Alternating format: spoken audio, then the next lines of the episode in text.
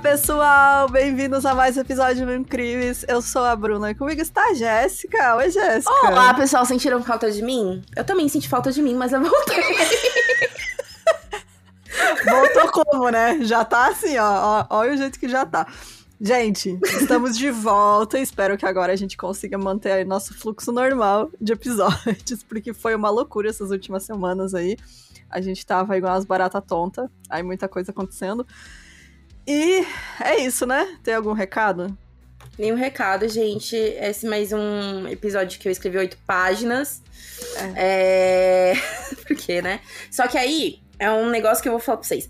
É, casos brasileiros, eu sei que vocês gostam muito de casos brasileiros, e eu, pessoalmente, sou uma pessoa que gosta muito de casos brasileiros. Só que casos brasileiros são casos mais complexos, né? Então são mais uhum. demorados, porque, por exemplo, esse daí é todo baseado em notícia.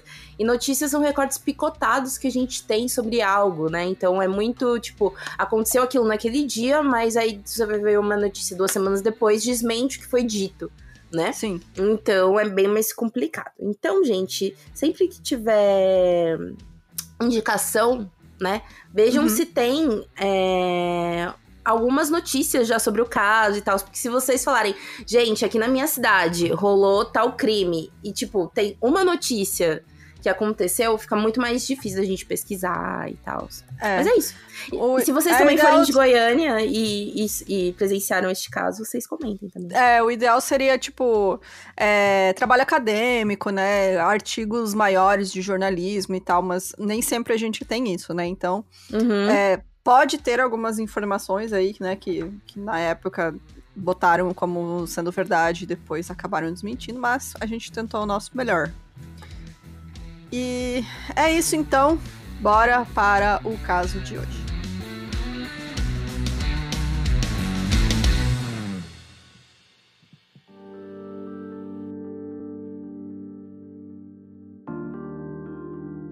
O Tiago Henrique Gomes da Rocha, ele nunca conheceu o pai que abandonou a família.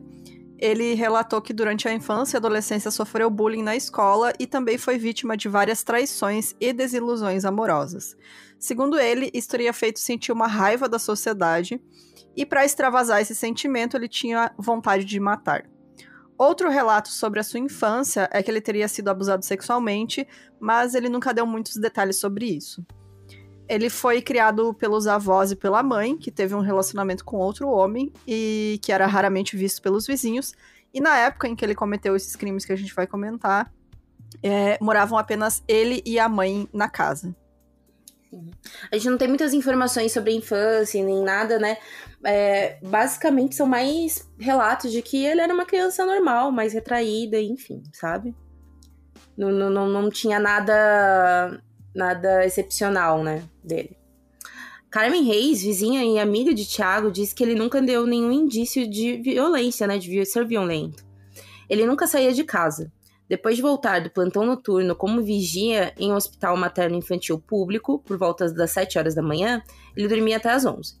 Sua escala era de regime de plantão, né? Ou seja, é, 12h36, né?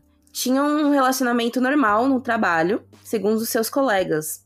Havia sido contratado dois meses e pouco depois ainda estava na fase de experiência na empresa, tendo passado por todo o processo necessário para a contratação.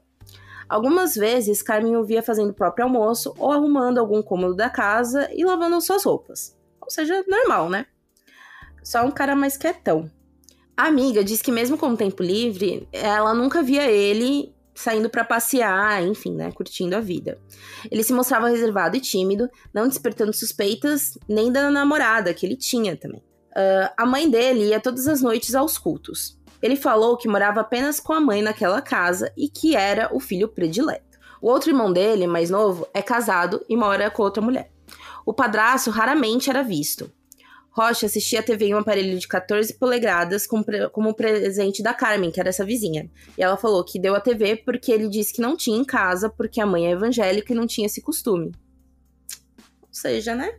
Então, além de ser isoladão, ele é, é, de quieto, né? Ele ainda era bem isolado, né? Uhum. Justamente o costume mais rígido da mãe.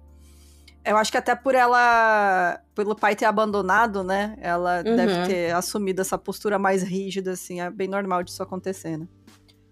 Sim, até porque disseram que assim, que tipo, quando ele saía, é, saía com ela, sabe? Também, uhum. não era muito. Tipo, não vivia uma vida de um jovem, assim. Sim. O Ministério Público Estadual já tinha oferecido denúncia contra ele por furtar uma placa de uma motocicleta no estacionamento de um supermercado em Goiânia. Imagens da câmera de segurança mostravam ele cometendo esse crime. E também no ano anterior ao primeiro assassinato que foi relatado, né, ele foi preso em flagrante em uma motocicleta com placa roubada, mas foi solto. A primeira vítima fatal do Tiago foi um rapaz de 16 anos chamado Diego Martim Mendes, isso em 2011. As duas próximas vítimas também foram homens, descritos por Tiago como homossexuais. Em seguida, ele passou a matar prostitutas e moradores de rua. Michel Luiz Ferreira da Silva foi uma das vítimas que foi assassinado em 12 de dezembro de 2012. É aquele perfil de vítima que a gente sempre comenta, né? Que é mais uhum. fácil, porque as pessoas, no geral, não se importam, né? As autoridades não se importam. Então, pessoas em situação de rua, prostitutas é, e homossexuais. Então, né, para a sociedade no geral são pessoas descartáveis, né? Então, é, infelizmente é muito comum que serial killers é, tenham esses alvos, né? Porque eles sabem que é mais fácil e que. São pessoas mais suscetíveis né? à violência na visão pública, né? É, também. exato. Porque eles, eles sabem que a sociedade não se importa, que ninguém vai fazer passeata se uma prostituta uhum. sumir, né? Ou se ah, um morador de rua foi encontrado morto, a polícia não vai investigar. Então, né? Eles já sabem. Uhum. Ele tinha um padrão para essas primeiras execuções. Prostitutas eram esfaqueadas, moradores de ruas eram mortos a tiros e homossexuais eram estrangulados. Ele disse que começou a matar moradores de rua de forma aleatória, mas depois começou a assassinar mulheres por causa dessa raiva que ele sentia por ter sido abandonado e traído né, durante sua vida, pontuou uma das delegadas das, da investigação. Entre essas pessoas estava Leandro Santos Miranda, de 35 anos. Ele foi morto a facadas por Tiago. Inclusive, a gente vai vendo a diferença disso, né? Porque essas, essas tipo, os homossexuais, os, os, tipo, os moradores de rua, né? Enfim, as pessoas em situação de rua que ele matava eram mais facadas e tudo mais, né? As mulheres que ele vai atacando mais pra frente já não, não tem esse contato físico, sabe? Uhum. Em dezembro de 2012, ele matou mais uma pessoa em situação de rua chamado Paulo Sérgio Xavier de Bastos. O crime ocorreu por volta das 4 horas do dia 5 de novembro de 2012, em um ponto do ônibus central da Praça Cívica, próxima à Avenida Araguaia do setor central. Bom, a gente acabou esquecendo de falar no início, mas vocês já devem ter percebido, ele era de Goiânia, né?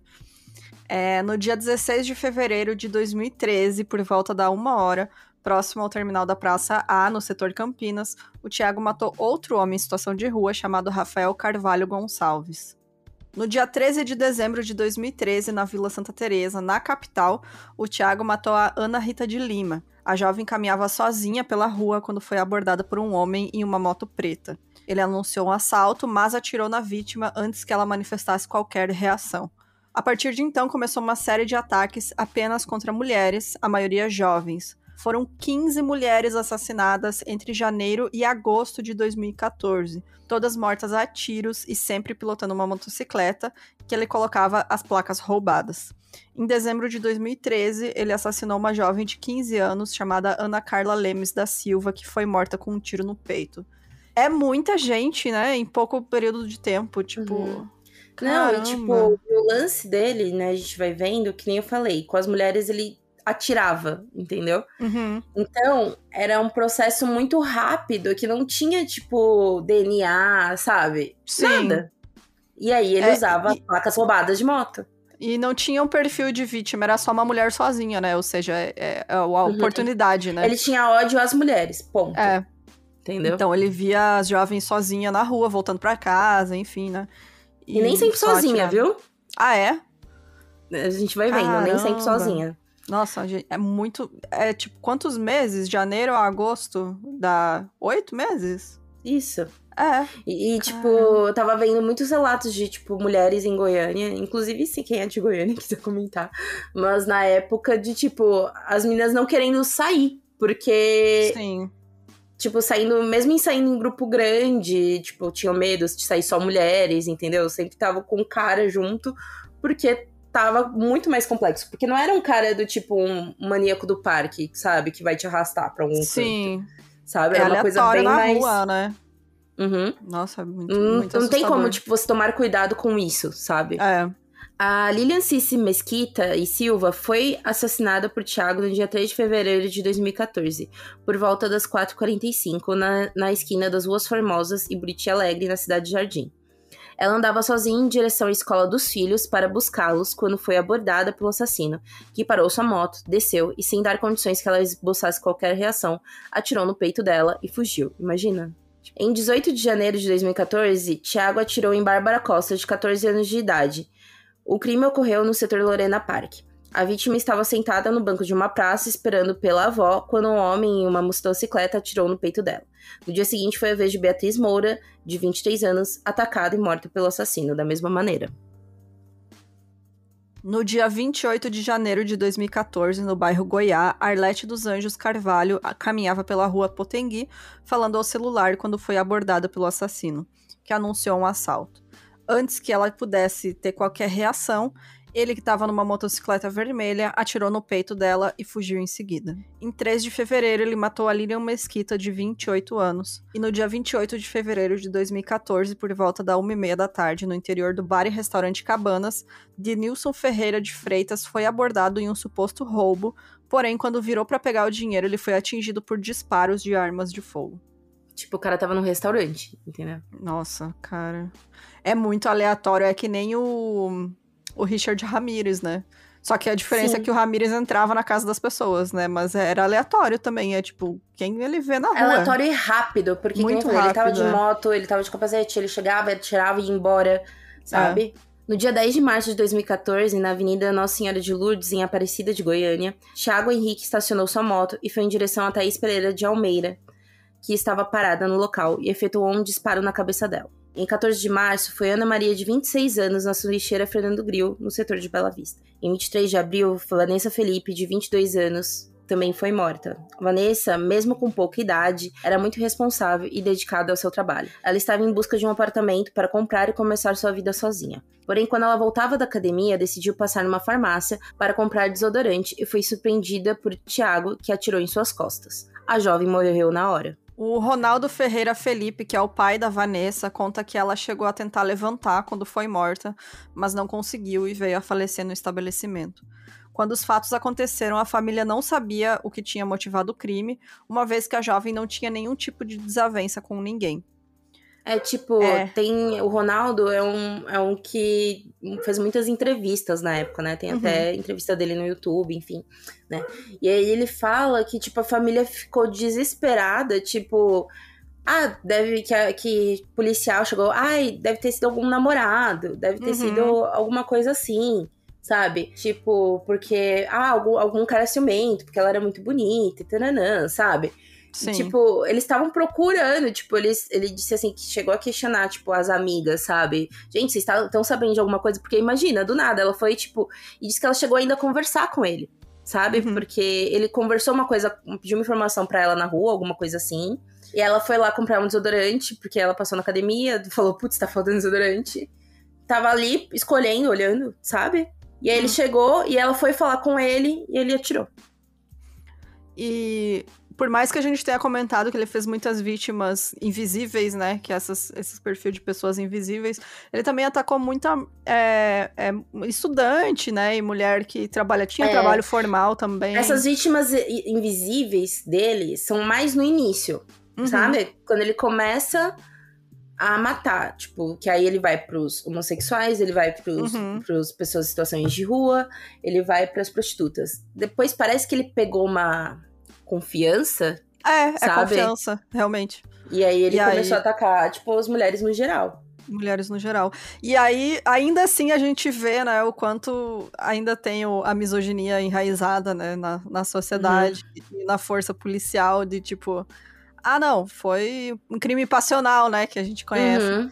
Que, ah, não, foi um ex-namorado, foi o marido, foi não sei o quê. Tipo, E, e também porque era isso. Te- teve aquele caso de que ele chegou anunciando um assalto. uhum, entendeu? Então ele chegava, às vezes, anunciando como se fosse um assalto. Então, tipo, a polícia era, era relatada como um latrocínio que deu errado, um latrocínio, entendeu? é. E eles não ligavam tipo, que era a mesma pessoa, né? Não, porque se você pega casos de assalto... É, moto, geralmente é o cara... Um ou dois caras numa moto, né? Exato. Entendeu? Aí, tipo, às vezes, ah, o cara ficou nervoso e matou. Sim. E aí, fugindo do novo perfil feminino de vítimas, né, que fazia algum tempo ali que ele já tava, né, de, de alvo, o Thiago atacou o Mauro Ferreira Nune no dia 28 de fevereiro de 2014, na Avenida Nedermeyer, na Vila Canaã, dentro do estabelecimento Esquema Imagens. A vítima estava no estabelecimento quando foi abordado pelo sujeito, que parou a sua moto na porta da loja e entrou, anunciando um assalto. Mauro Ferreira também não reagiu, mas foi atingido com um tiro no peito. Por volta das 21h40, no dia 8 de maio de 2014, no interior do estabelecimento comercial Boteco da Manhã, Thiago matou Janaína Souza. Carla Barbosa de Araújo foi atacada no dia 23 de maio de 2014 no setor sudoeste, em Goiânia. A vítima, de 15 anos de idade, andava por uma rua do bairro na companhia de sua irmã, quando foi abordada por um suposto assaltante em uma moto preta que pediu o telefone celular. Como ela estava sem aparelho, foi atingida com um tiro no peito. O crime contra Tainara Rodrigues da Cruz ocorreu no dia 15 de junho de 2014, no bairro de Goiás. Ela conversava com uma amiga na praça que ficava na frente da escola na qual ela estudava quando um suspeito chegou com sua motocicleta e atirou. Ainda segundo a investigação, o suspeito mandou outra garota correr para que não fosse também baleada. Que estranho isso, né? Ele não atirou nas duas.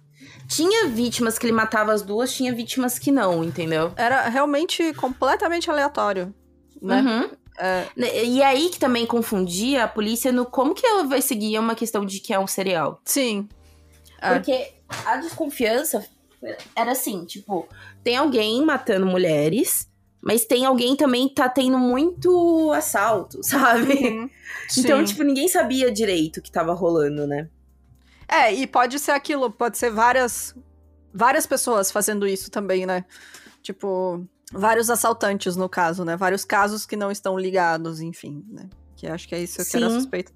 Outra vítima dele foi a Juliana Neu, Neubia Dias. Ela tinha 22 anos, era natural de Itapaci, na região central de Goiás, e veio junto com a família para Goiânia. Seus pais, porém, voltaram para a cidade natal e a Juliana estava trabalhando e cursando contabilidade e decidiu ficar na capital e morar com a amiga, é, que se chamava Flaviana Aparecida Pereira. Muito alegre, focada e determinada, ela era o orgulho da família e dos amigos. Como ela tinha feito aniversário no dia 24 de julho, ela foi para um bar com o um namorado e uma amiga para comemorar. O Tiago viu ela dentro do carro e atirou duas vezes contra ela, um dos tiros atirou, atingiu seu tórax e o outro atingiu o pescoço. Cara, não precisava nem estar tá na rua mais, né? Aí ele já tava, viu uma mulher num carro, atirou. Sim, é mano, tipo assustador demais. E por isso que eu falei, ó, né, nem tava sozinha, sabe? Uhum. Tava com o namorado e com a amiga, tipo. Ele realmente ah, dava vontade, ele ia lá e matava, não importa. Tipo, ele, ele era muito de uma oportunidade, sabe? Uhum.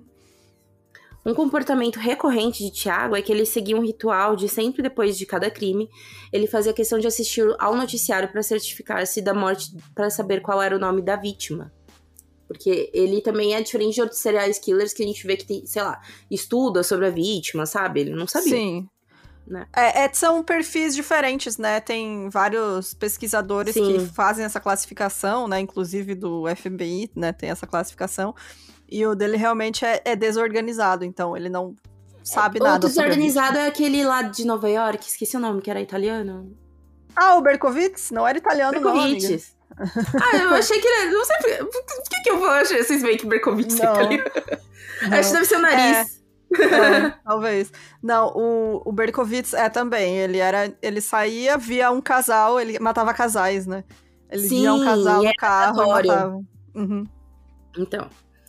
Outra vítima foi a Isadora Aparecida Cândida dos Reis. Ela foi morta na companhia do namorado na Avenida São Geraldo, no setor São José, em Goiânia, com um tiro nas costas. Não apenas por impulso, Tiago matou. Ele chegou a confessar o assassinato de um comerciante que teria sido encomendado pela ex-mulher dele por um pagamento de mil reais. Caramba, Ou seja, tipo, até encomenda ele aceitava. É, né? Já que tá matando, tipo, né? Ele deve ter pensado isso. Já que tô fazendo de graça, né? Por que não aceitar dinheiro? Sim. Em maio e junho, ele matou mais sete mulheres, chegando a cometer dois assassinatos no mesmo dia, no dia 8 de maio, e três no dia 15 de junho. Em julho foram mais duas mortes. E a gente vê essa escalada, né, geralmente também, de serial killer. Tipo, o tempo entre as, os assassinatos vai diminuindo também, né? A Tamara da Conceição Silva foi assassinada com um tiro no peito por volta das 19h30, no dia 15 de junho de 2014, na Rua 3, esquina com a Alameda Botafogo, no setor central, em Goiânia, quando ela ia para a igreja que ela e seus familiares costumavam frequentar. Pedro Henrique de Paula Souza, de 19 anos, foi muito a tiros na noite do dia 20 de junho de 2014, em frente à Faculdade Camburi. E no dia 19 de julho de 2014, o Tiago assassinou a Rosirene. Ele disse em depoimento que saiu de casa, parou em um bar para beber 10 doses de pinga e em seguida voltou para casa onde teria ouvido uma voz dizendo para cometer os crimes. E ele falou que era uma voz demoníaca. É muito desse que é, é que nem o Berkovitz, né? Ah, é o ca... Sim, por isso que eu lembrei muito dele nesse caso, é, inclusive. É o cachorro sabe? do vizinho que está possuído está falando comigo. Não, não é, não é. Não sou sabe? eu. É, não sou eu, sou o meu e eu. E aí lírico. a gente vai vendo mais pra frente que até, sei lá, a defesa dele usa isso, sabe? Tipo. Uhum. Ai, não sei o que tava fazendo, gente. Ah, não. Sabe? Ele sabia. É. Uh, saiu pela rua, né? Encontrou a Rosirene nesse dia que ele bebeu né, as 12 doses, e a irmã Rocilda Gualdaberto da Silva, nas proximidades de uma casa de eventos. Tiago contou que parou sua motocicleta ao lado do veículo onde as duas estavam. Ele anunciou um assalto e pediu as chaves do carro, mas efetuou um disparo no peito de Rosirene, que morreu na hora. Rocilda teve um ferimento leve no antebraço. A morte da última jovem foi de Ana Lídia Gomes, de 14 anos, em um ponto de ônibus no setor Morada Nova, em Goiânia. A motocicleta de Thiago, que Thiago pilotava foi fotografada ao passar acima da velocidade permitida em um radar do bairro de São Francisco, que fica nas proximidades. Como a placa do veículo era roubada, não foi um fato conclusivo para se chegar ao autor. Ou seja, tipo, e o foda era isso, que ele chegava de capacete, moto preta. Sim. Porra, não, como que você vai parar todos os caras de moto é. preta e capacete preta no, em Goiânia, sabe? E ainda placa roubada, que quer dizer que ele estava, assim, planejando cometer crimes, não uhum. que ele não uhum. sabia o que estava fazendo, né? Porque não soubesse, né? Mas Exato. é isso. A jornalista Rosana Mello, que sempre ia na Delegacia Estadual de Investigações de Homicídios para coletar dados, notou um certo padrão nessas mortes de algumas mulheres, né? Então ela começou a suspeitar que havia um assassino em série na capital goiana. E aí, depois de publicar sua matéria apresentando suas desconfianças, a Polícia Civil do Goiás começou a investigar essa possibilidade. Também porque muito crime acontecendo também, né? Porque além disso, não era única, as únicas mortes, assassinatos, né? Uma cidade muito grande. critica a maneira que a polícia lidou, mas o que acontece também, né? E, e também essa jornalista fala, o que acontece? A polícia tava vendo apenas um micro mesmo, sabe? Porque Sim Primeiramente, não tem uma incidência muito grande no, na, lá em Goiânia de serial killer, né? E uhum. segundo, tava tipo assim, que nem eu falei, era assalto. O cara anunciava um assalto e matava. É. E latrocínio é um, querendo ou não, infelizmente, muito comum no Brasil, em cidades grandes né? Sim. Então, e ali tipo... também muitas cidades em volta ali também, né? Sim. Ele não ficava só em Goiânia, então já não a polícia já de Goiânia já não percebia, porque tinha sido na cidade do lado ali, sabe? Tipo, e aí quando essa jornalista ela recebeu, se eu não me engano, o caso dessa menina, ela vai lá e tipo fala, mano, acho que tem muita coincidência rolando, sabe? Uhum. E também tem aquela coisa da polícia do Brasil é despreparada, né? É uhum. despreparada e também não tem um investimento na, na parte da inteligência, inteligência né? né? Que, tipo, ah, a polícia do Brasil não recebe dinheiro para preparar os policiais, para fazer a investigação. Eles só são cobrados para prender, né? Então não Exato. tem essa, essa parte da investigação e tal. Eles realmente, tipo, nem são encorajados a fazer. Você tem que entregar o mais rápido possível ali o, o culpado e foda-se, né? O suspeito. Então, realmente acaba atrapalhando aí. Em 4 de agosto, foi implantada uma força-tarefa da Polícia Civil, da qual participaram 16 delegados, 30 investigadores e 10 escrivãos. Que aí realmente é quando eles conseguem se dedicar a um caso, né? Que uhum. e aí conseguem resolver, porque eles puderam fazer essa força-tarefa, fazer um esquadrão dedicado só para isso. E aí você tem o resultado do que acontece Sim. quando tem uma investigação decente, né? É, porque aí eles conseguiram juntar os delegados de cada lugar onde teve esses crimes para uhum. ver se tava batendo tudo, né? Porque também é isso, né? Tipo, é, é, muita, é muita polícia envolvida, né? É, muita, muita burocracia, né? Ai, uhum. pega a imagem do não sei o que, pega os registros de lá, daqui, enfim. Essas pistas investigadas, incluindo o registro fotográfico do radar, possibilitaram que a polícia chegasse até o autor dos crimes. Nas investigações, os policiais encontraram um registro da autuação entre cerca de 50 mil multas analisadas. Uma pista que também ajudou nas investigações foi a denúncia contra o Tiago em 2013, né, por aquele furto da placa de moto no estacionamento de um supermercado. Essa ação que foi registrada por uma câmera de segurança do estabelecimento. Além disso, ele já tinha sido preso em flagrante e depois solto também em 2013 por estar utilizando uma motocicleta com placa roubada. Ou seja, tinha todo o rastro ali, né, dos crimes dele antes desses assassinatos começarem e só faltava alguém, né, ter tempo para olhar e investigar e procurar e umas, entre milhões e milhões de documentos, claro, né? Por isso que precisou de uma força-tarefa. Então, essas pistas, entre outras, como registros de câmeras de segurança e alguns assaltos que ele praticou, possibilitaram a emissão de um mandado de prisão para um homem branco e demais características físicas que os investigadores tinham chegado e também as características da moto e da placa adulterada. Segundo um delegado responsável pela investigação, durante a força-tarefa, 200 pessoas foram ouvidas. Ou seja, olha só, tipo, inclusive é, é isso, né? O que, é uma força-tarefa, né? É, exato. 200 pessoas envolvidas, 576 placas de trânsito suspeitas analisadas. Mano, foram investigadas 50 mil fotografias de infrações de trânsito. O BO que deu, né? É muito trabalho. Mais de 300 horas de câmera de segurança que passaram por processo de melhoramento de imagens foram assistidas. Antes de ser capturada, a polícia não tinha o nome do suspeito, mas já sabia de todas suas características físicas. Assim foi emitido o mandado de prisão temporária para um homem branco, com idade aproximada de 25 anos, aproximadamente 1,87m de altura, corpo atlético, sem barba ou bigode, com pelos no peito, rosto afilado, cabelos pretos curtos e lisos e sobrancelhas grossas que normalmente se veste bem. Ou seja, tipo, acha em Goiânia é. um cara moreno.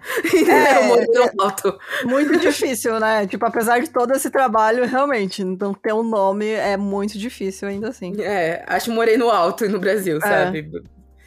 Enfim. Uh, o mandado também descrevia que os suspeitos usavam um capacete e uma motocicleta de cor preta com placa adulterada.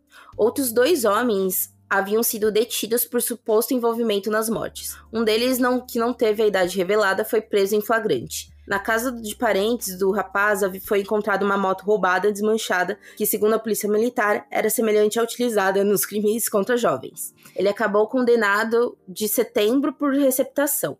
O homem foi sentenciado a dois anos e seis meses de prisão pelo crime, mas ainda não tinham vinculado a participação dele na execução das mulheres, né? Ou seja, tipo, pegaram um cara que também tava, né, é, fazendo isso, obviamente não cometendo assassinato, né, mas... É, tava enfim, né, envolvido né, com... ali, né, em... Roubo, em receptação de moto e tal, é. só que aí o ruim é esse, né, que esse perfil mais superficial, né? Então, um outro suspeito foi entregue, ele cumpria a pena em regime semiaberto e usava tornozeleira eletrônica. A justiça decretou a prisão preventiva dele pelo suposto envolvimento na tentativa de homicídio de uma jovem de 18 anos no setor Jardim América. Dias depois, ele acabou liberado por faltas de provas. É, no curso das investigações, a Polícia Civil de Goiás obteve várias imagens do Tiago captadas por câmeras de segurança instantes depois e próximas aos locais dos crimes. Em algumas delas, ele parece empunhando uma arma em assaltos a pontos comerciais. Ele foi identificado em imagens registradas por câmeras de segurança em um domingo próximo à lanchonete que uma mulher foi agredida por um motociclista. O caso foi incluído na força-tarefa. Segundo testemunhas, o motociclista de capacete vermelho teria atirado na jovem, mas a arma falhou. Então, ele deu um chute na boca dela. Foi então que na terça a polícia prendeu o Thiago. Ele foi encaminhado à Delegacia Estadual de Investigações de Homicídios, o DI, onde ele prestou depoimento. E, de acordo com o delegado, confessou os crimes. Depois ele tentou se matar na cela. Ele foi entendido, atendido pelos bombeiros. A polícia técnico-científica confirmou que os resultados de exames de balística na arma apreendida com Tiago coincidiram com disparos efetuados em seis homicídios na capital. A aversão por mulheres também marcou o depoimento do Tiago para a polícia. Ele, tra ele trava quando tem uma mulher na sala. É preciso de uma, que um agente homem converse com ele para que ele colabore e continue dando as informações, afirmou a delegada Silvana Nunes. Durante o depoimento ao delegado Alessio Moreira, a escrivã dele teve que sair do local para que o interrogatório continuasse. Ele simplesmente parou de falar, olhou para ela e disse: Tem gente demais aqui, afirmou o delegado. Ou seja, tipo, ele não suporta estar no mesmo ambiente que uma mulher. Caralho. É misoginia, né, minha gente? Aí no uhum. nível mais extremo, mas que a gente sabe aí no dia a dia também ainda tá muito presente no Brasil. É. A delegada Silvana também falou que ele diz que tem raiva da figura feminina, mas sente uma atração. Não tem um padrão, por exemplo, loira ou morena. É uma pessoa muito inteligente, lúcida e perspicaz.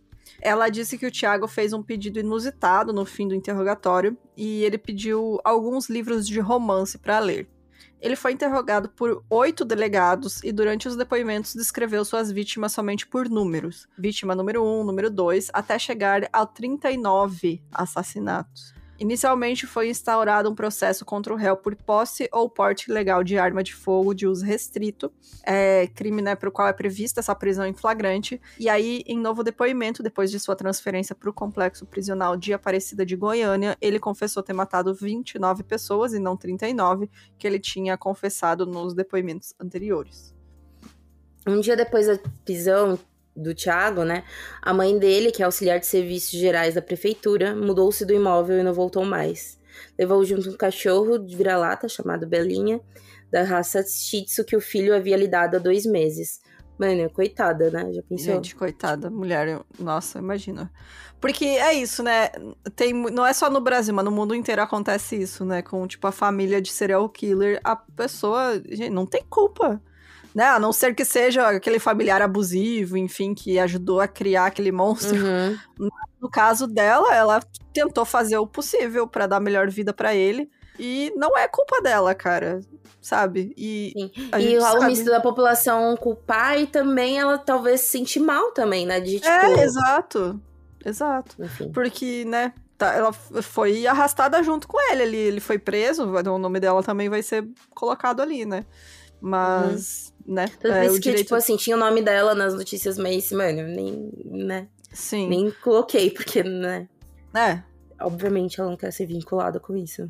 Em outubro de 2014, pouco antes de ser transferido para a penitenciária de Aparecida de Goiânia, Tiago passou por uma avaliação psicológica informal que não fez parte do processo, que o definiu como tendo perfil de um assassino em série, com um comportamento diferente dos psicopatas comuns. No início de fevereiro de 2015, Tiago foi avaliado por dois psiquiatras na junta médica do Tribunal de Justiça do Estado de Goiás por um pedido formal, né, aí sim, dos juízes que presidem ao processo.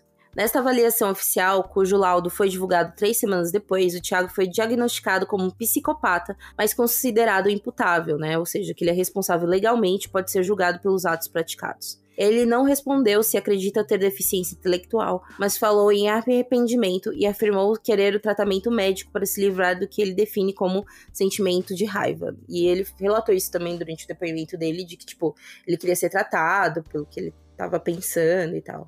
Hum. Agora que foi pego, né? É. Antes. Antes não, não era Antes um problema. Antes não procurou tratamento, né? É, não, não era um problema. Essa raiva e, e a, a, raiva irracional contra mulheres era completamente normal, né? Em outubro, outubro de 2014, uma matéria do jornal The Mirror relatou que o Thiago perguntou aos guardas da prisão se ele poderia matar um de seus colegas de quarto, confessando sentir muita vontade de assassinar mais uma pessoa. O chefe da polícia local, Eduardo Prado, que estava envolvido nas investigações, confirmou que o Thiago teria perguntado se poderia ser investigado caso matasse alguém sob custódia. E aí esse, esse, esse policial falou que ele deseja matar, sua atitude é muito estranha. Nesse mesmo ano, uma matéria foi veiculada relatando que ele tinha recebendo, tava recebendo mensagens e visitas de admiradoras, que aí realmente é um negócio que eu nunca vou conseguir entender na minha vida. Nunca mas... vou entender. Nunca, nunca, gente, pelo amor de Deus. Você vê o cara lá preso, condenado por ter assassinado 29 mulheres não só mulheres, né, mas em sua maioria mulheres, dizer com todas as palavras que ele odeia mulheres e, nossa, que partidão. É. Tipo, eu entendo a galera que, sei lá, mano, tipo, se apaixonou por traficante. é, sabe? Mas, mano, o cara ele realmente tem ódio contra ah, não, a mulher. o cara roubou, sabe? É. Eu ente entendo, assim, né? Tipo, é, a gata é. você podia né, evitar, mas assim. Eu entendo. Agora, você pegar um cara que tem um crime de ódio contra o gênero que você tem. É a mesma coisa da, sei lá, da do Georgia Cat, enfim. Bom, é, nesse mesmo ano, uma matéria foi veiculada relatando que ele estava recebendo né, essas mensagens, e as advogadas do Tiago afirmam que recebem várias mensagens diariamente de mulheres interessadas em conhecer ele. No entanto, só familiares têm autorização para visitá-lo. Olha o problema que vocês me arrumam. É a única coisa que ele fala quando as advogadas entregam as mensagens. Que coisa. Olha, tá aí, o ser humano precisa realmente ser estudado, porque assim, não entendo, realmente. Eu acho também é um sentimento muito da mulher achar que pode mudar o cara, entendeu? É, completamente isso, eu acho. Uhum. Eu acho que só isso explica, assim, porque. Ah, não, eu acho que, tipo, eu tenho a capacidade de fazer ele se tornar um cara bom, entendeu? É, eu sou diferente das outras, né? Eu consigo fazer uhum. isso. Eu, eu não lembro aonde que eu ouvi, era um podcast que eu escutei, e eu não lembro o caso agora, mas era um jornalista, um escritor, que ele conseguiu o contato de um serial killer, não lembro qual, agora não é muito famoso, mas é, ou era um, nem era serial killer, enfim, um assassino. E aí, não, era um serial killer sim. E ele resolveu escrever pro cara que ele queria realmente entender por que, que o cara fez. Enfim, aquela coisa de jornalista, né? Quero conversar com essa pessoa, ver se né, eu consigo entender, quero escrever um livro sobre é o tema. lógica disso. É, exato. E aí ele conta que te, ele teve uma hora que ele teve que parar, porque assim, ele, ele percebeu que ele tava se envolvendo demais e tava fazendo mal para ele, sabe? Tipo, que o cara realmente tava usando ele para despejar tudo de ruim que ele tinha para falar e não podia falar porque tava na prisão, sabe? Esse tipo de coisa, assim. E o cara realmente falou assim: não, é, ele sente prazer de ver que eu tô me sentindo mal dele me falar os detalhes das coisas horríveis que ele fez, sabe? Daí ele, ele, ele comenta. Eu vou tentar lembrar aonde que eu ouvi isso, gente, porque eu tô ouvindo tanta, tanto podcast gringo de casos específicos que agora eu não lembro qual exatamente é. Mas vou tentar achar. Mas eu achei muito interessante isso, assim, que esse cara um profissional, um jornalista realmente, um escritor, falou que chegou uma hora que não, não dá mais, sabe? Não, é, nada de bom vai sair daqui e esse cara tá me usando para ter mais prazer. Esse é o único jeito dele ter prazer na vida, que é fazendo mal para outras pessoas, sabe? Então isso eu achei Sim. bem interessante, assim, também. Cara, faz sentido. É. Bom, em fevereiro de 2016, ele escreveu uma carta tent, é, tentando se defender, segundo as informações do Tribunal de Justiça de Goiás. No documento, ele afirma sofrer de problemas psiquiátricos e diz que a mídia criou um monstro. E pede chance de se curar e de sorrir novamente. Ai, meu querido, olha, esse navio já partiu. Infelizmente. A mídia criou um monstro. É. Não, é as ações dele que, que criaram essa, essa visão, né? Não foi só a mídia, não. Tipo, a mídia só relatou o que ele estava fazendo. Eu entendo, alguns casos, realmente, a mídia cria um monstro, né? Que a gente já viu vários casos que a pessoa ai, claro. matou pra se defender, sabe? Mas e... no caso dele, não. No caso não. dele, ele era, tipo, ok, que quando a gente pega também esses casos de um maníaco de sei lá o quê. Quando a gente pega esses casos que tem uma, um, um apelido, né? O cara, uhum. é porque aí já virou quase um folclore. Folclore, não, um, é, não é o termo correto. Uma lenda, sabe? Uhum. Do tipo. Até hoje, por exemplo, tem gente que não viveu que é o maníaco do parque, mas a gente sabe que é o maníaco do parque, sabe? Sim. A gente não sabe o nome dele, mas a gente sabe o que ele fez, ah, é. né? Então. Fica uma coisa mais no imaginário. Mas o caso dele, além de ter sido algo muito brutal, né? Ele, ele fez num curto período, um período de agora. Então não tem como falar que é a mídia somente, né? Sim, exato. Enfim, na carta, Rocha pedia perdão às famílias das vítimas dos crimes dos quais era acusado e afirma que chorou pelas vidas dos que se foram. Ele pedia compreensão pelos traumas que carregava e dizia que precisava de tratamento por ser portador de bipolaridade, audição de vozes, raiva inexplicável e sentimento incontrolável. Olha, Precisa de tratamento? Precisa, com certeza. Precisa, porra, mas não é. quer dizer que você não sabia o que você fez. Exato, você não tira a tua responsabilidade que você fez, porque tem aí muita gente que sofre de tudo isso e nunca matou nenhuma mosca, sabe? A maioria das pessoas, inclusive. Uhum. tem até. Eu tava vendo. Tem uma pesquisa, vou tentar encontrar também, que mostrou que pessoas com transtornos psicológicos, né, e psiquiátricos, principalmente esquizofrenia, elas são muito mais suscetíveis de serem vítimas de crimes violentos do que serem é, os perpetradores, né? Então tem todo essa, esse estigma, né, de ah, doença mental e tal, só que ela, isso torna essas pessoas muito mais fragilizadas, né, e muito mais fáceis de serem vítimas de algum crime do que elas cometerem, que né? As pessoas ficam, ai, ah, não, isso aí é coisa de maluco. Não, não é, gente. Essa pessoa está completamente sã, ela sabia o que estava fazendo. Então, a gente tem que parar com esse estereótipo, assim, né? De tipo, ah, porque a serial killer era doido. Não, não existe isso, gente. Não, são, são casos, assim, muito específicos uhum. que a uhum. pessoa não tinha noção. E é, é muito raro a gente pegar um caso realmente que, eles, que as pessoas são imputáveis, entendeu? É, eu acho que aqui, nesses quatro anos de podcast, a gente teve uns dois, assim que eu consigo Acho que lembrar. o Champinha, é o Champinha, né, que... que é, sim, que tá, tá preso até hoje, realmente porque não, não tem condições de viver em sociedade, né. E um, um americano que eu lembro que ele era esquizofrênico, né, aí um dos pouquíssimos casos que ele só foi ter tratamento depois de ser preso, né. Tem também, acho que aqueles irmãos, né, mas eles morreram. Né? Hum, os irmãos necrófilos? Isso. É, também. É, uns três, dois, três casos aí. É, tipo, é real, dá pra gente contar sem lembrar, é. de, de, porque são raríssimos mesmo. São bem raros. Bom, essa era a segunda vez que Rocha escrevia uma carta para se defender. A primeira enviada à justiça em maio do ano anterior dizia: "Desde o início da minha, desde o início a minha meta era ser um cidadão de bem, mas inexplicavelmente as coisas tornaram outro rumo. Hoje peço perdão às vítimas que vitimei e seja o que Deus quiser." Deus me livre do cidadão de bem, né? Nossa senhora, gente.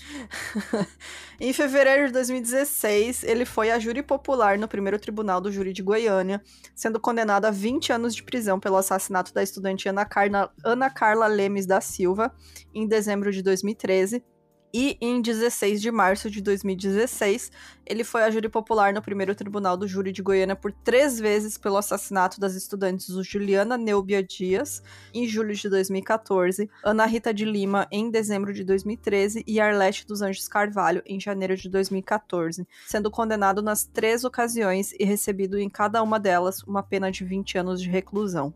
Durante seu sexto julgamento por homicídio, Tiago disse que queria apenas falar que não sou nada disso que foi mostrado nos vídeos. É só isso que tenho a dizer. Até março de 2016, havia 42 processos contra o Tiago, sendo 35 por homicídio. Em abril de 2015, ele foi condenado a 12 anos e 4 meses de prisão em regime fechado, mas cabendo recurso, por dois assaltos a uma mesma agência lotérica em setembro e outubro de 2014. E em abril de 2016, ele foi levado a julgamento mais duas vezes, dessa vez pelo assassinato da estudante Carla Barbosa de Araújo, que e aí ele foi condenado a pena de 22 anos de reclusão, e também da adolescente Bárbara Luiza Ribeiro Costa, de 14 anos, e foi condenado por este assassinato a 25 anos de reclusão. É, quando tem um caso com muitas vítimas, assim, geralmente a justiça prefere separar, né? Porque se ele consegue recurso em um, ele já vai ter mais três, quatro para tentar de outros recursos, né? Então, é, um, é, uma, é uma estratégia aí muito utilizada em casos de serial killer, né? Não, não julgar tudo junto. Para a imprensa, o Tiago disse que estava arrependido e que não iria machucar mais ninguém e que dedicaria sua vida para Deus. Atualmente, Thiago Henrique está detido no núcleo de custódia de Aparecido de Goiânia e vive separados dos demais presos, né? Porque ele é daqueles casos de, tipo, quando tem esses casos de serial killer sobre mulheres e tudo mais. É, e ele também ele tem juntar. essa. É, e também tem essa de tipo, ah, ele já perguntou o que, que ia acontecer se ele matasse mais alguém, sabe? Então. Uhum. Eles sabem que. É um ou ele vai observar, né? É, ou ele vai tentar matar alguém, ou os caras vão, né, ficar de saco cheio e matar ele também. Uhum. Então ele fica, ele fica separado. Em 2017, o assassino anunciou que iria lançar um livro, Tiago Rocha, um pouco da história por trás de um serial killer. Obra que escreveu na prisão sobre os crimes que ele que ele cometeu, né? Bem como sobre seu momento de conversão espiritual. É. Tiago teve o apoio do padre Luiz Augusto Ferreira da Silva, apontado como servidor fantasma da Assembleia Legislativa de, de Goiás. Curiosidade aí. um detalhezinho. Aquele detalhe. A repercussão negativa fez com que o sacerdote emitisse uma nota na qual ele lamenta que o lançamento da obra poderia ser tratado como algo absurdo. É, porra, porque você tá dando palavra para o cara que matou um monte de gente, sabe? Você não tá Exato. indo lá conversar com as famílias e mostrando, sei lá, que nem porque a gente tá assim, tá fazendo gente... aqui, mostrando os crimes dele, enfim, né? Então, eu entendo o lance de pastorais, tipo pastoral carcerária, que eu já acompanhei o trabalho de perto. E é muito incrível. Pastoral carcerária uhum. é uma movimentação da Igreja Católica, né? Normalmente, normalmente vai mais freiras, mas também tem padres, né? Quer dizer, pelo menos aqui de São Paulo, que eu acompanhei de perto. E elas vêm com uma discussão sobre questão de reestruturação do, da, da pessoa que está encarcerada, da questão de socialização, da pessoa, uhum. de, realmente da pessoa, como é mesmo o termo? É é, conseguir sair dali, né? Com. Ah, esqueci o nome. É... Reinserida na sociedade? Reinser... É, isso, uhum. reinserção uhum. da sociedade, né? Então, tipo, inclusive tem um estudo que, que eu vou falar nada, enfim, bem off, né, do assunto, mas que é bem legal, que a pastoral carcerária, ela foi, elas fizeram um projeto há um tempo atrás, onde tinha homens que tinham agredido mulheres, né? Uhum. E estavam presos por isso. Onde eles conversavam, elas conversavam com essas mulheres para perguntar se elas topariam participar desse programa. Onde, tipo, era conversado numa grande conversa com essas mulheres que eles agrediram, enfim. É, o porquê que eles faziam essas violências, entendeu? Uhum. E, tipo, pra eles entenderem homens... que é uma violência, né? É, e eu ouvi as mulheres que eles agrediram, as que topavam, óbvio, né? Uhum. Que nem todo mundo é obrigado, mas é tipo, as que toparam. E aí, tipo, deu que, sei lá, de, dentre esses homens, menos. É, 80% não reincidiu a violência, sabe? Contra a mulher. Sim. Enfim. Então tem esse programa. Só que a questão deste, deste padre não é questão de, de ressocialização, de, de um olhar humanitário, reinserção, sabe? Porque se, se, se o Tiago tivesse escrito um, um, livro sobre, sobre religião, por exemplo, Uhum. Todo apoio, cara. Agora, Sim. ele falar sobre os crimes dele é você manter um, uma, uma voz para quem não, não merece ter voz. Entendeu? Sim. Enfim, ah, é isso, minha opinião. Você dá atenção à pessoa que tirou a vida das vítimas, né? E não aos familiares e todas as pessoas que E de verdade, você não tá ajudando ele também, hum, nesse é. sentido. É. Sim. Sabe? Porque o interessante seria o quê? Ajudar ele, por exemplo, a rever, a repensar. Mas você não tá ajudando, você tá trazendo uma fama pro cara. É, exatamente, exatamente.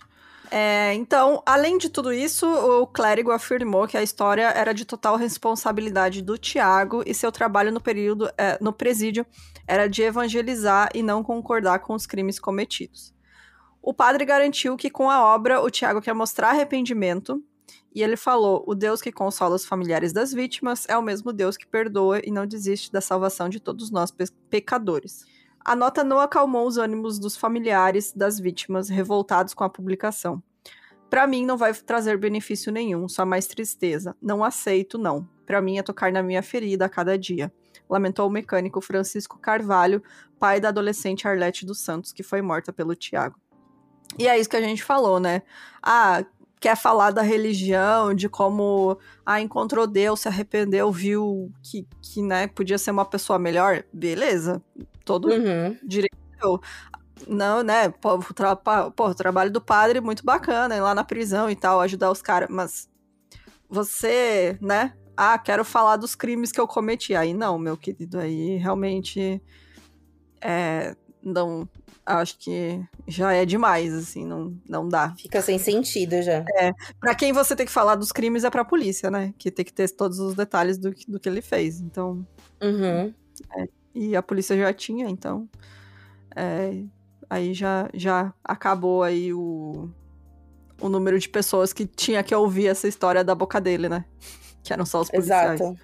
A última notícia sobre o livro foi que o vereador delegado Eduardo Prado do, é, lançou uma campanha para promover um boicote. Segundo o parlamentar, o lançamento da publicação previsto para junho daquele mesmo ano, além de causar sofrimento aos familiares das vítimas, mostrava uma inversão de valores na sociedade. O delegado justificou à imprensa que os assassinatos não podem ser motivo para o acusado ganhar dinheiro em cima do sofrimento alheio. Não vou discutir aqui a questão de conversão religiosa dele, mas eu questiono essa espetacularização que mexe com o que o psicopata mais gosta, que é a vaidade. Esse livro nada mais é que expor as famílias que sofreram com esses crimes bárbaros. Ele não pode sair como herói destes fatos que tornaram repercussão mundial, pontuou. Faz sentido, né? Porque, tipo... Tá certíssimo. Uhum. Porque o lance é, tipo, por exemplo, você pegar um jornalista, você pegar uhum. alguém que conta essa história, né?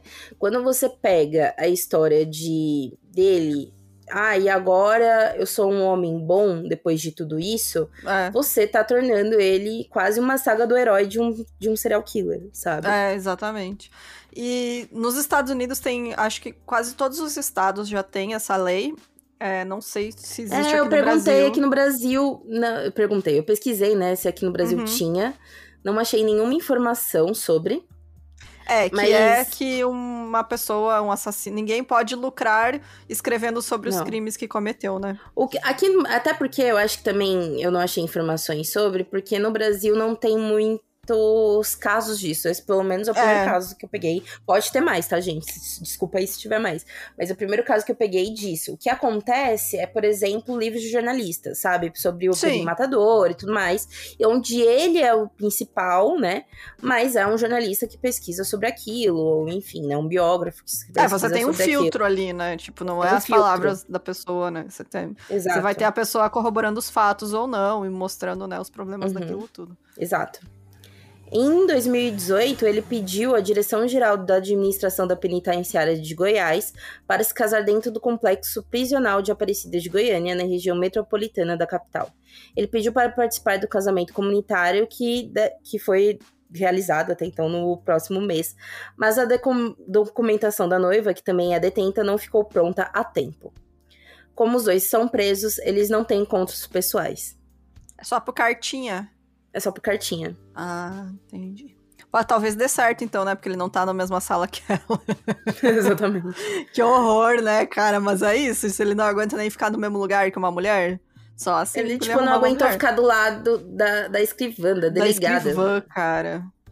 Em fevereiro de 2023, o Tiago Henrique foi mandado a júri popular pela última vez por tentar matar duas mulheres em julho de 2014 a manicure Daiane Ferreira de Moraes e a estudante, então estudante, né, Kathleen Luiza Vieira Mendes, estavam juntas com uma terceira jovem para comer um espetinho em uma barraca na noite de 25 de julho de 2014. Na ocasião, era realizada no local uma exposição de carros. Ele chegou em uma moto próximo ao quiosque, sacou a arma e, sem tirar o capacete, simulou um assalto.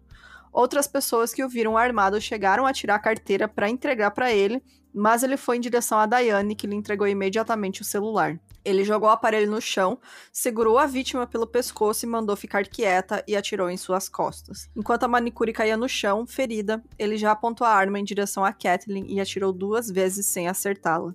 Imediatamente, ele subiu na moto e fugiu. No momento da abordagem, a amiga das duas tinha saído para ir até o banheiro. Durante esse tempo, o Tiago disse que estava bêbado e atirou apenas em uma das mulheres e foi embora. No interrogatório, ele disse que não se lembrava de como escolheu a vítima. Então, esse foi esse ano, né, cara? Foi o último julgamento Foi esse dele. ano. Se ainda tem é um caso tanto... muito recente, inclusive, né? A gente, tá, é... a gente sempre pega uns casos mais antigos, é muito recente. É, e se tem tanto processo assim contra ele, não teve tantos assim, né, de assassinato, provavelmente vão ter mais, né, se, se a polícia né, realmente quer continuar aí com esse, se a justiça, no caso, né, a polícia já fez o trabalho dela, é, se a justiça quer continuar aí, esses processos estão, devem estar tá andando, né, e uhum. provavelmente ele vai voltar a júri popular de novo, né? Por mais outros assassinatos. Provavelmente. É, então, tá aí, né? Mais crimes aí que ele ainda nem foi culpabilizado ainda. Doido, né? Mas, cara, que horrível. E é muito recente, né? Muito recente. 2014, Até porque eu falei, gente, normalmente esses casos que são mais recentes, principalmente, é difícil a gente achar porque tem matérias, por exemplo, se eu não me engano, uma matéria que eu vi foi no SBT, uhum. né, sobre esse caso, é, onde tinha entrevista do pai da menina, enfim, né? É, e tinha inclusive uma matéria sobre, sobre esse lance do livro, né? Porque Revoltou Sim. mesmo todos os familiares, né? Enfim. Mas não é algo. É algo mais difícil a gente ver uma matéria só, né? Porque eh, eu fui procurar, tipo, notícias recentes. Aí eu falei, gente, 2023 tá rolando notícia dele, né? É, pois é. Mas foram é muitos isso. crimes, gente. Muito... A gente vai, vai acompanhando aí. Se tiver qualquer atualização, a gente comenta aí. E. É isso, né? Você tem nem o que falar, gente. Que horror. Que horrível. E... Sim.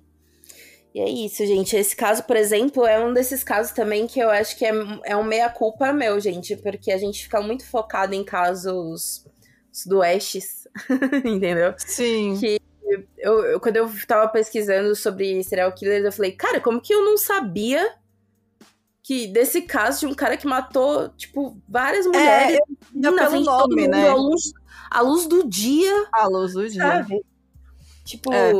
é. literalmente, normalmente, vários crimes a gente fica, ah, poderia ser eu, sabe? Uhum. Ou não, sabe? Mas no caso desse, é realmente um poderia ser eu. Exatamente. É, eu conhecia pelo Maníaco de Goiânia, mas também não sabia os detalhes também. E não sabia que era tanta gente que ele tinha assassinado, que é assustador demais isso. É... Mas é isso, gente. Se você tiver aí sugestão de caso, pode ser. Principalmente caso brasileiro, a gente gosta muito de cobrir, mas como vocês podem ver, é mais difícil, né?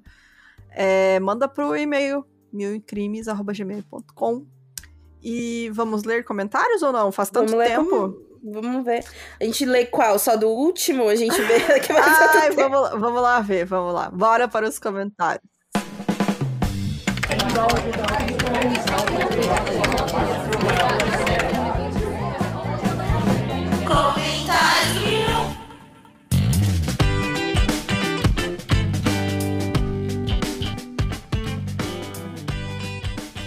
Porque assim, ó, teoricamente, o último que a gente gravou nas duas foi o da, foi da Lara, Delfine da, da, é. da Ri.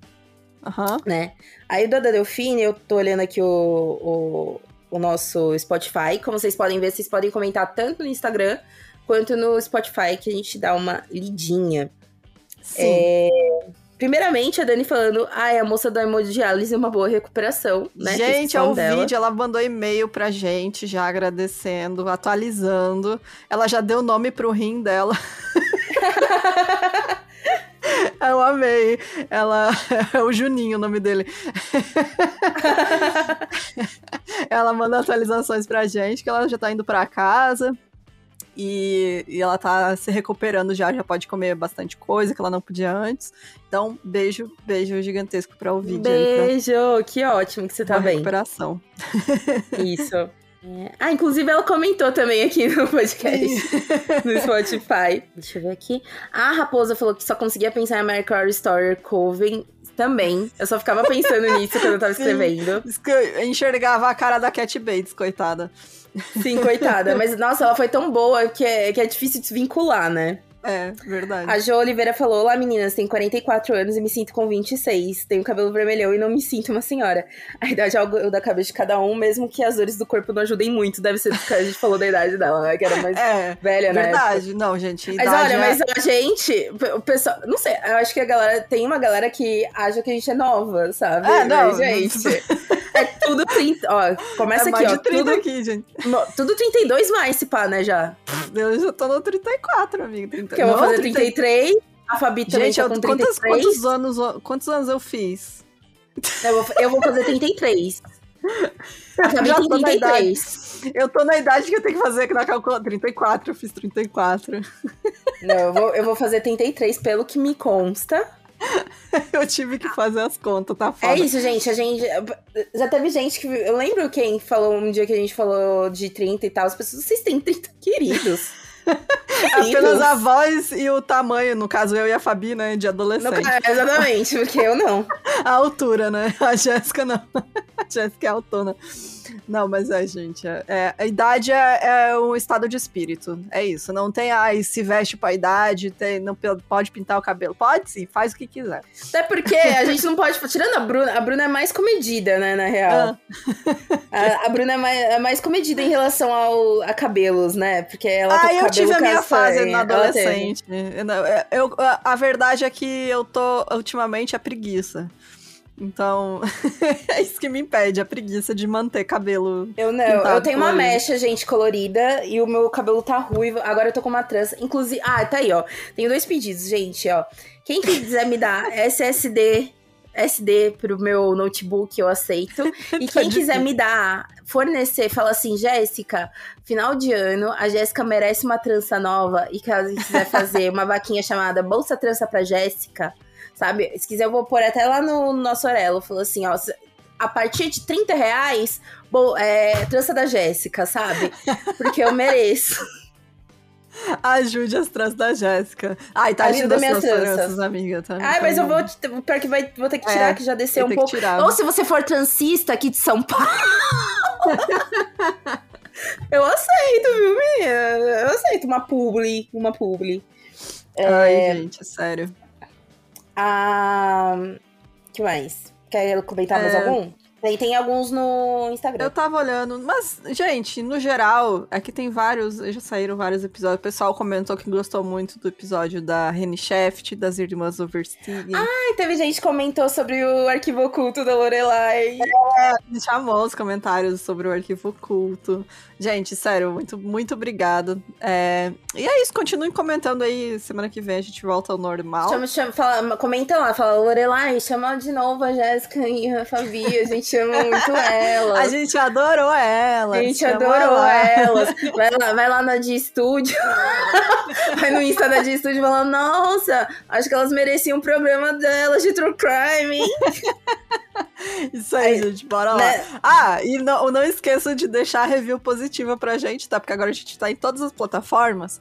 E, sei lá, né? A gente cai de paraquedas aí no, no, no, no ouvido de quem nunca acompanhou a gente. E a acaba gente tá não falando gostando. galera da Apple, tá, É, e aí o pessoal acaba deixando muita review negativa, porque não é o perfil do podcast que gosta. Enfim, a gente entende não gostar, não é obrigado a gostar da gente. Mas para quem gosta, deixa lá seu review positivo pra gente aparecer mais e ter umas estrelinhas. No Spotify também tem as estrelinhas aí para vocês avaliar a gente. E é isso, né? E, é ah, isso. lembrando, apoiem a gente, por favor. Estamos sempre precisando do seu apoio. Não precisa ser só financeiro, tá, gente? Pode ser só indicando o podcast, comentando, compartilhando. Mas se você quiser dar aí a sua forcinha financeira pra gente, continuar mantendo aí a produção do 1001, é só entrar lá no site milcrimes.com.br que vai ter a seção de apoio. E aí você vê as opções que tem lá que ficam melhores para você. Então, é isso, gente. Beijos. Até semana que vem. Até semana que vem, pessoal. Tchau, tchau.